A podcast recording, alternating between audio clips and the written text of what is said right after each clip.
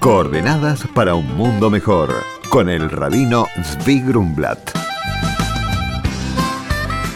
El programa de hoy es dedicado al casamiento de Ari y Nati, el 18 de noviembre pasado, para Mazel Tov a los novios y sus familias. Muy buenos días, Shalom. Hoy por la noche inicia la celebración de Hanukkah, una de las fiestas más alegres del calendario hebreo. ¿Qué hacemos Hanukkah? Cada noche encendemos una vela, la segunda noche dos velas, la tercera noche tres velas, hasta que el próximo domingo 9 de diciembre por la noche vamos a tender nuestro candelabro con las ocho velas encendidas y el, eh, más la vela piloto. Esto se enciende en cada hogar de la comunidad judía, también en las sinagogas y también en los parques, en lugares públicos. ¿Para qué? Para publicitar el milagro. Porque hay que saber que ocurren milagros, pasan milagros de diferentes maneras. Milagros que son a través de las cuestiones naturales. Hay milagros ocultos y milagros revelados. ¿Qué ocurrió en Hanukkah? La tierra de Israel, hace 2200 años atrás, estaba ocupada por la potencia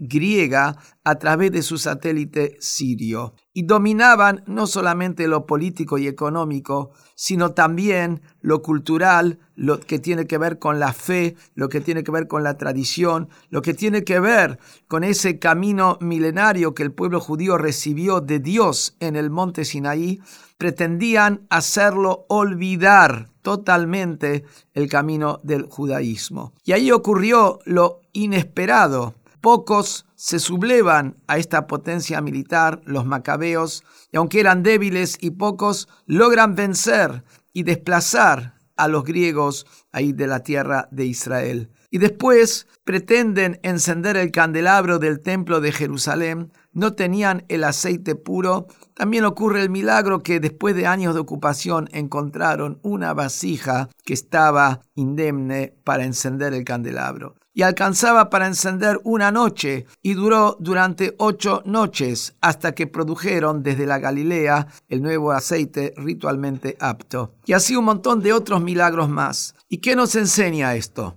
Esto nos enseña que cuando hay fe, cuando hay tenacidad, cuando hay convicción, por más de que parezca que del lado de la maldad, del lado de la injusticia hay más fuerza, hay más poder, sin embargo, la fe es la que termina venciendo. La luz es la que expulsa a la oscuridad. Y ese es el mensaje. Por eso en cada hogar lo encendemos y le transmitimos a nuestros hijos el mensaje, porque cada uno, cada persona es, como dice el rey Salomón, una vela de Dios que tiene que iluminar con su chispa, con su chispa divina. Ilumina a través de una conducta basada en los siete preceptos universales, que son no robar, no matar, no cometer adulterio, no blasfemar, ser justo, etc y para los judíos cumpliendo los 613 preceptos de la Torá, a través de eso la persona ilumina. Y la persona tiene que saber que con su luz transforma y cambia el mundo. Empieza con una vela hoy de noche, pero termina, si Dios quiere, el próximo domingo con el cartón completo, el candelabro íntegro. Muy buenos días, Shalom y Hanukkah Sameach. Hola Rabino, mi nombre es Ignacio, soy del norte del país. Quería preguntarle, ¿por qué es justamente el arco iris el símbolo de la promesa de Dios de no volver a enviar un diluvio a pesar de que la humanidad peque? La respuesta es: Hola Ignacio. El arco iris solo se ve en el cielo una vez que la lluvia disminuye o se detiene por completo.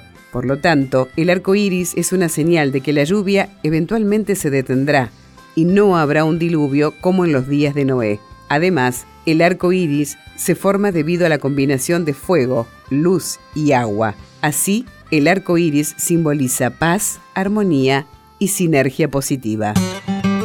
Por consultas al rabino pueden escribirnos a coordenadas@jabad.org.ar. Coordenadas para un mundo mejor con el rabino Zvi Grumblat. Shalom y Shavua Tov.